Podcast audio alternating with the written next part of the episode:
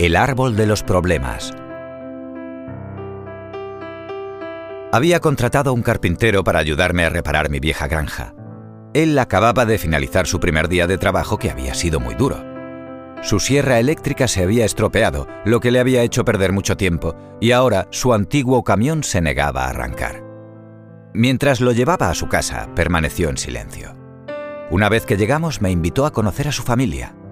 Nos dirigíamos a la puerta de su casa y se detuvo brevemente frente a un precioso olivo centenario. Tocó el tronco con ambas manos. Al entrar en su casa ocurrió una sorprendente transformación.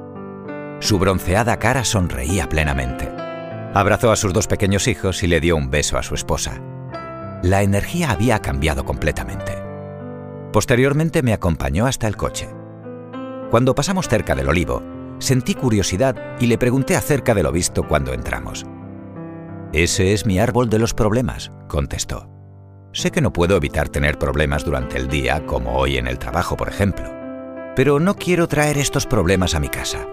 Así que cuando llego aquí por la noche, cuelgo mis problemas en el árbol. Luego, a la mañana, cuando salgo de mi casa, los recojo otra vez.